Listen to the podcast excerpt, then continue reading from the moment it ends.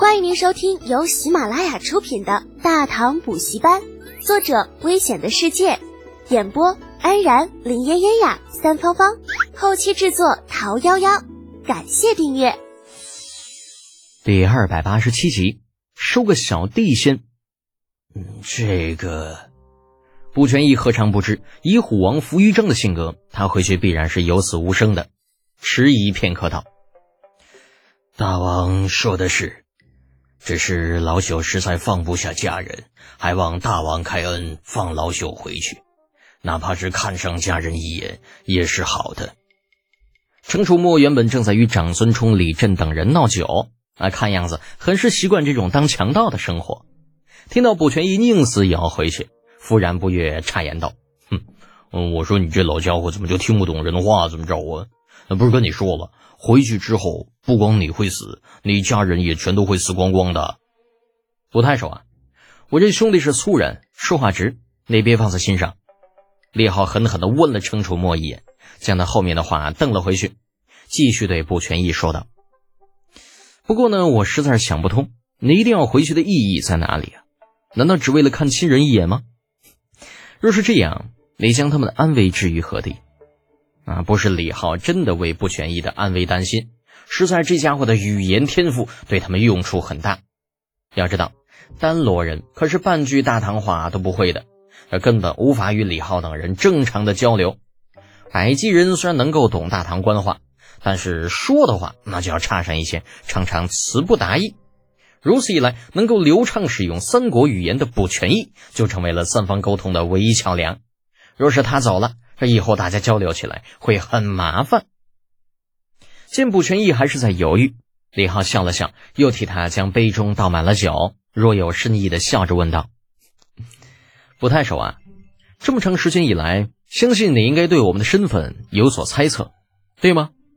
正题来了，卜全义跟着李浩等人混了这么长的时间，自然不会相信他们是海盗，毕竟海盗绝对没有如此强的纪律性。两人成排，三人成行，走路走直角，满满的军人气质。如果海盗都是这个样子，估计百济早就被灭国了。苦笑一声，不全义答道：“如果我没有猜错的话，你们是应该是来自于大唐的军队吧？不知能否告诉老朽，你们是十六位的哪一位？我们不属于十六位。”对于卜全义的上道，李浩很满意，笑着与他碰了一杯。事实上，在大唐军队的编制里面，你根本就找不到我们。当然，我们也不是没有名字，与陛下的玄甲军一样，我们的名字是大唐远洋水师，归皇帝陛下直属，不存在于大唐军队编制，独立于任何军种之外，只属于大唐皇帝。每一条都能看出这支军队的特殊性。不全义越听越是心惊，脸上的笑容愈发苦涩，盯着面前鲜红如血的葡萄酿，长叹一声：“李将军，这样的称呼没错吧？”“其实我是水师都督，不过你叫我将军也可以。按品级来说，我这个位置与十六位的将军相当。”顾全义忽然变得十分的平静：“那我还是叫你都督吧，李都督。”人都说好奇心可以害死猫，老朽这次应该是被自己的好奇心给害死了，是吧？知道了对方最大的秘密，又是百济人的身份，不全义就算是再蠢，也知道自己活不长了。那至少他自己就不会让一个知道自己最大秘密的家伙活着离开。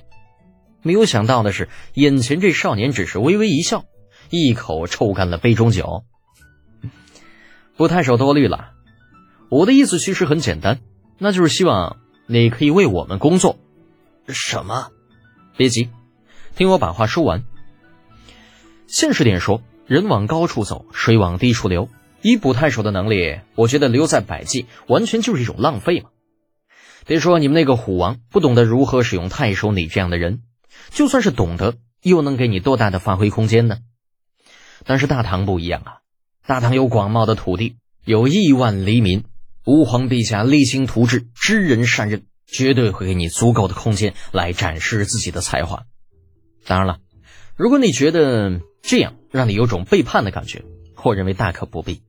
贵国毕竟是我大唐的属国，你到大唐任职，最多算是借调，这与背叛无关。这么理直气壮的吗？卜全义还是第一次听到有人把背叛说得如此冠冕堂皇的。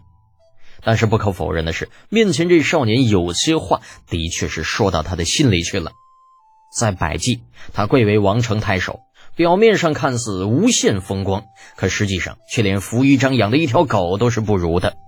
毕竟他家的狗每次上街都还会派上几个仆人服侍，而自己去丹罗却是独自一人，连个伴当都没有。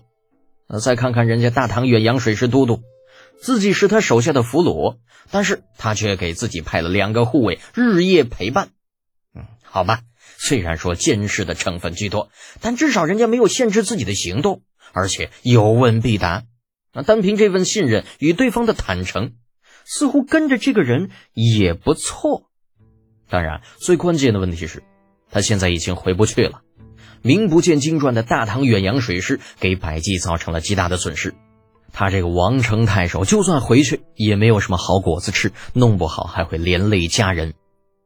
因为犹豫太久，不全义放下所有包袱，慨然道：“嗯，李都督，老朽可以答应归顺于你，但老朽有个不情之请，希望贵军能够对外公布老朽的死讯，不知都督可否答应？”见卜全义答应了。李浩微微一笑，这个自然。再怎么说，你也是自己人，保护你的家人是我们的责任和义务。说完，想了想，又补充道：“这段时间，你先负责安顿够我们来岛的百姓。等些日子，百姓那边风声过去，我会尽量安排人去把你的家人接出来。到时候，你就可以彻底放心了。”顾全义没有想到李浩竟如此在乎自己的家眷，当下心中涌起一股说不清的情绪。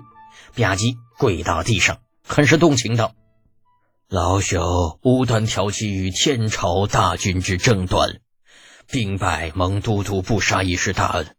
现在都督又不计前嫌招揽老朽，还答应搭救老朽家人，老朽此生无以为报，唯愿以都督马首是瞻，百死无悔。”李浩被卜全义吓了一跳，要知道啊。这大唐可没有动不动就下跪的规矩，忙起身把他拉起来。哎，卜先生这是干什么呀？如此大礼，折杀小生了！快快起来！听众朋友，本集已播讲完毕，请订阅专辑，下集精彩继续哦。